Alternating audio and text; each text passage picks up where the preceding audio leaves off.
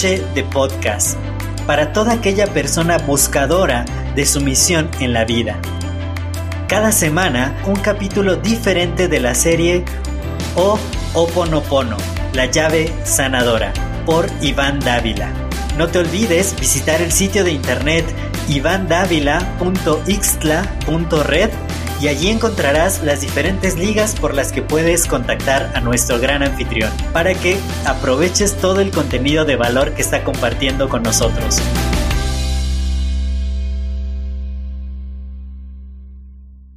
Buenas noches, querido amigo buscador. Un saludo a la distancia. Pero ¿cómo pasa el tiempo tan rápido, verdad? Hoy es lunes 29 de marzo. Recuerdo como si fuera ayer esa noche del 25 de enero, día en que publiqué el primer podcast de esta serie. Ese día comenzó una nueva aventura, llena de tantos retos que me pone la piel chinita de la emoción. Y en este podcast, yo, Iván Dávila, reconozco cuán honrado me siento de haber llegado juntos tú y yo a la transmisión número 10, donde cada noche de lunes me vuelvo como un invitado en tu casa y a través de los auriculares escuchas mi voz. Y créeme, en cada podcast, desde mi corazón le susurro a través de tu oído a esa mente subconsciente tuya, tan poderosa como el Big Bang que creó el universo, convenciéndola de que eres tan poderoso como Harry Potter en cada una de sus sagas de libros. Eres un hechicero de tu propia vida, capaz de superar grandes obstáculos, pues desde tu creación fuiste diseñado para merecer de acuerdo a tus propias acciones. Por lo tanto, tú, y solo tú, puedes atraer a tu vida todo lo que has soñado, o bien puedes ignorar esa brújula perfecta dentro de ti llamada pasión. La decisión es solo tuya. No sé si recuerdas que desde el primer podcast te hablé del Ho'oponopono, la técnica hawaiana de resolución de conflictos, fruto de la inspiración de Morna Nalamaku Simeone. ¿Hace muchísimo tiempo? Pues sí, lo hago porque a mí me cambió la vida hace más de ocho años. Y por eso la bauticé como la llave sanadora. Y bueno, Sé que a estas alturas no he platicado mucho de mí ni de cómo esta herramienta maravillosa llegó a mi vida. Pero sí, efectivamente, todo tiene una historia y hoy te contaré un poco de ella. ¿Estás listo? Perfecto. Pues todo comenzó en la preparatoria, desde el quinto semestre si no me recuerdo, cuando cursé la asignatura de psicología. Y bueno, ahora que hago memoria, ya desde entonces fui un buscador, ya que esperaba tantas respuestas por parte del universo. Y siento que tanta confusión me llevó a descubrir mi vocación y por eso ingresé a la universidad. Pero, ¿qué crees? Había un obstáculo en el camino a la autorrealización, y ese era yo mismo. Pues, como lo he dicho en distintas ocasiones, desde pequeño me sentí algo así como el bicho raro o la oveja negra de la familia. ¿Y cómo es eso? Pues bien, desde niño adquirí desde el subconsciente la capacidad de rechazar. Rechazaba tanto a personas como experiencias o sucesos, y eso es lo que en Hoponopono llamamos memorias. Y bueno, también cuestionaba, por lo que no me tragaba todos los cuentos que me contaban. Y así que elegí el peor camino, el de la soledad. Y bueno, ahora que he aceptado el 100% de la responsabilidad, pues he comprendido que el origen de tantos conflictos tenía sus raíces en el rechazo de tantos patrones limitantes, que tanto la sociedad o mi familia insistían en obligarme a repetir, entre ellos se encontraba el matrimonio, el trabajo arduo, las inclinaciones afectivas o el estilo de vida. Y como no estaba de acuerdo con muchas de esas formas de pensar tan limitadas, y agregándole a esto la carencia de autoestima, pues llegó un momento en que dentro de mí algo explotó. Perdí el camino y preferí recluirme en el closet del miedo. Ahora comprendo que desde mi estado de víctima, pues seguiría creyendo que el mundo y mi familia tenían la culpa de todo lo que me pasaba en estos momentos, y por consecuencia, pues seguiría sufriendo. ¿Y para qué según yo me refugié en ese armario oscuro? Pues creía que ese lugar era perfecto para esconder mi vergüenza por ser diferente. Así que hice lo peor que cualquier persona puede hacer con su vida, que es ocultar el brillo interior y ponerse una máscara. En mi caso me puse el disfraz de soberbia para, según yo, protegerme del rechazo de la sociedad. Qué gran error, ¿verdad? Y bueno, retomando la historia, ya una vez en la universidad, pues de alguna manera requería generar ingresos para solventar mis gastos. Y bueno, desde esa rebeldía de la que hablé anteriormente, pues para evitar terminar involucrarme en un empleo tradicional que de alguna manera robara parte de mi libertad, pues busqué otras alternativas. Y pues parece que el destino se acomodó a mi favor. Yo le llamo fortuna. resulta que caí en las garras del multinivel, vamos a llamarla así. Es decir, el sistema de negocios en red, y eso me abrió el panorama. Comprendí que la realidad iba más allá de mis creencias limitantes, donde pues hemos estado condicionados a un arduo trabajo que nos mantiene prisioneros, y de esa manera nos arrebata gran parte de nuestra libertad. Y entonces entendí que la vida, tal como la conocemos, en realidad está llena de magia. Y desde la sinceridad, en ese entonces, aunque ya estaba lleno de sueños, pues de alguna manera carecía de la suficiente madurez emocional como para luchar por mis convicciones. Y así fue como los sueños de ser empresario se fueron abajo. Y no solo esos, sino también por causas que antaño parecieron desfavorables, pues me vi obligado a renunciar a mi sueño de ser todo un profesionista. De alguna manera fue un adiós definitivo al psicólogo y al emprendedor. Y bueno, soy humano y toda caída duele, pues de alguna manera me destrozó. Pero gracias a ello descubrí mi nueva vocación, ya que al haber perdido las ilusiones, ese sueño llamado libertad financiera se fue desvaneciendo. Y entonces, al encontrarme confundido y sin un rumbo a seguir, pues me vi obligado a refugiarme en mis cuadernos y entonces comencé a escribir varias historias. Y fue así como nació la exalogía de novelas que en conjunto llaman por nombre La Mansión. Esa vocación de la que hablé hace un momento fue la de escritor. Y créeme, es apasionante. Pero ¿qué crees? Hasta ahí no acaba todo, ya que aún tenía muchos problemas existenciales, así que debía resolverlos para salir del hoyo. Y así fue como comencé a tomar entrenamientos de coaching, asistí a conferencias de desarrollo personal, sesiones de espiritualidad y negocios, escuché varios audiolibros de empoderamiento, finanzas, nutrición y salud, así como conferencias virtuales.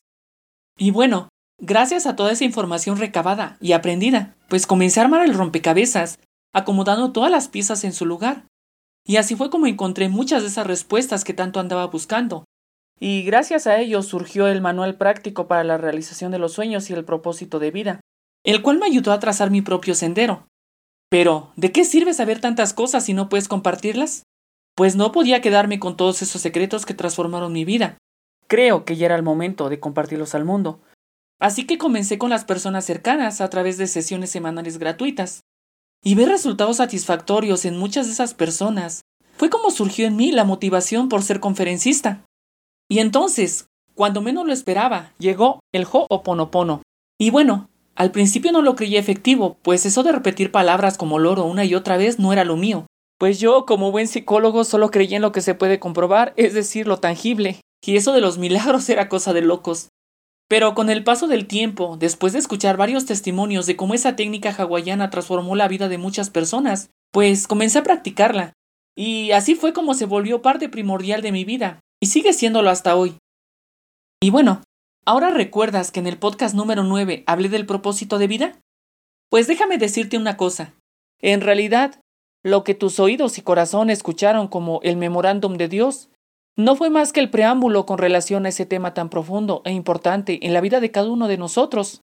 Su principal intención fue recordarle a ese pequeño niño que hace muchísimo tiempo olvidó que para la divinidad siempre fue el milagro más grande del mundo, por lo que desde su amor Tú nunca dejarás de ser más que el diamante o el oro de todo este mundo. Eres divino y valioso. Y por lo tanto, tú, y solo tú, eres la única persona que puede transformar su vida y darle rienda a sus sueños más profundos. Claro, desde tu conexión íntima con la divinidad que mora en ti. Y por supuesto, reconocer que tienes un propósito en esta vida, y es de gran trascendencia llevarlo a cabo, ya que desde tu nacimiento se te otorgó de la capacidad para lograrlo. Pero antes de comenzar, quiero dejar en claro algunos conceptos anteriormente mencionados en este podcast. ¿Te parece? ¿Estás listo? Ok, perfecto. Pues para oreja, porque esto es importante, o al menos para mí lo es. En primer lugar, ¿qué es un empleo? Bien, el empleo es una forma en la que se puede llamar a todo el trabajo que se hace a cambio de un salario, por lo que el empleo puede referirse a un trabajo, así como también a una ocupación o un oficio. Y aquí se incluyen todo tipo de actividades ejecutadas por alguien, llevando a cabo ciertas tareas, y por lo cual se recibe un salario o una remuneración económica. ¿Y cuántos tipos de trabajo existen? Pues por ahora yo conozco dos categorías. La primera, el trabajo físico, el cual se refiere al aporte de actividades manuales, o bien de fuerza por parte de los trabajadores, como por ejemplo un albañil, un obrero, una costurera, una empleada doméstica. La segunda es el trabajo intelectual, el cual se refiere al esfuerzo mental y al aporte de ideas que hacen los trabajadores, como por ejemplo un escritor, un investigador, un diseñador de marca o un científico. ¿Y cuáles son las ventajas que se pueden obtener al ser un empleado?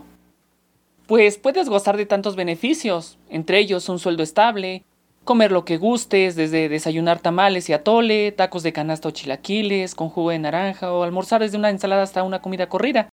También disfrutar de dos días libres en la semana, por lo que puedes hacer todo lo que dejaste pendiente por falta de tiempo, como visitar a tus papás, llevar a tu novia o novio al cine, lavar ropa sucia, salir de fiesta o dormir un día entero. También gozas de días de vacaciones pagadas, las cuales te permitirán irte a algún viaje con tu pareja, tu familia o amigos. Ah, y por cierto, se me estaba olvidando el aguinaldo al final de año. ¿Y qué desventajas se pueden obtener al ser un empleado? Pues déjame decirte que ahí está la mala noticia, ya que hay muchísimas, como un día rutinario resumido a despertar todas las mañanas y decir algo así como qué hueva levantarse otro día y tan temprano. Luego levantarte de la cama de mala gana, colocarte las chanclas, ponerte la primer camisa que encuentras, amarrarte la corbata de mala gana. O si eres mujer, irte maquillando en el metro, dejar a los niños en la guardería, darle un beso de rapidín a tu pareja, desayunar en la calle y luego enfrentarte al tráfico hasta llegar a tu trabajo. Y allí saludar a todos de mala gana y no despegarte de tu computadora hasta la hora de comer, luego regresar e ir a casa, y finalmente dormir. Y si de vida social se trata, mejor ni hablemos, pues esta se verá reducida a solo ver a tus compañeros de la oficina, irte de reventón con tus colegas los viernes a algún bar todos trajeados y emborracharse, o bien irte a comer helado a casa y ver una serie hasta que te venza el sueño. Y para rematar, ¿qué me dices de tu futuro? Pues déjame decirte que todo empleo tiene una fecha de caducidad, por lo que tu vida laboral pende de un hilo, ya que ser empleado te ofrece un futuro incierto, pues podrían despedirte o hacer un recorte de personal en tu empresa y dejarte contar con tu sueldo en cualquier momento. Y no solo eso, ya que tener un jefe te convierte automáticamente en una persona que debe rendir cuentas, pasar reportes, obedecer y ser autómata. Y por si eso no fuera suficiente, pues tendrás una mala alimentación y te verás obligado a no hacer ejercicio, por lo que tu salud puede irse desvaneciendo. Y créeme, la factura final te saldrá muy cara, y ni con todo tu salario, ni con todos tus aguinaldos podrás recuperarla. ¿O quieres averiguarlo? Y en segundo lugar, ¿qué es una vocación? Pues bien, la vocación es algo mucho más profundo, la cual supera las barreras del trabajo, ya que aluda al llamado interior que todos recibimos y que nos motiva a desarrollar nuestras propias potencialidades, aunque tal llamado no se limita únicamente a la vocación profesional, sin embargo la incluye. Y bueno, es importante mencionar que todos los seres humanos tenemos una vocación única e irrepetible, que consiste en ser más nosotros mismos, y que lejos de encerrarnos en una actitud egoísta, nos compromete al mismo tiempo con nuestra esencia, con el prójimo, con el mundo y con la trascendencia. En pocas palabras, la vocación es aquella atracción por lo que deseamos hacer, nuestra inspiración, nuestros sueños y anhelos. Y con ella, nuestros valores y la formación como personas salen a la luz y son expresadas a través de la profesión que llegamos a elegir. Pero ¿qué crees? Aún hay mucho más. Hasta la próxima, mi estimado buscador. Se despide de ti, Iván Dávila. Que tengas un placentero descanso. Namaste. Hasta aquí un episodio de Ho'oponopono, la llave sanadora. Arrivederci.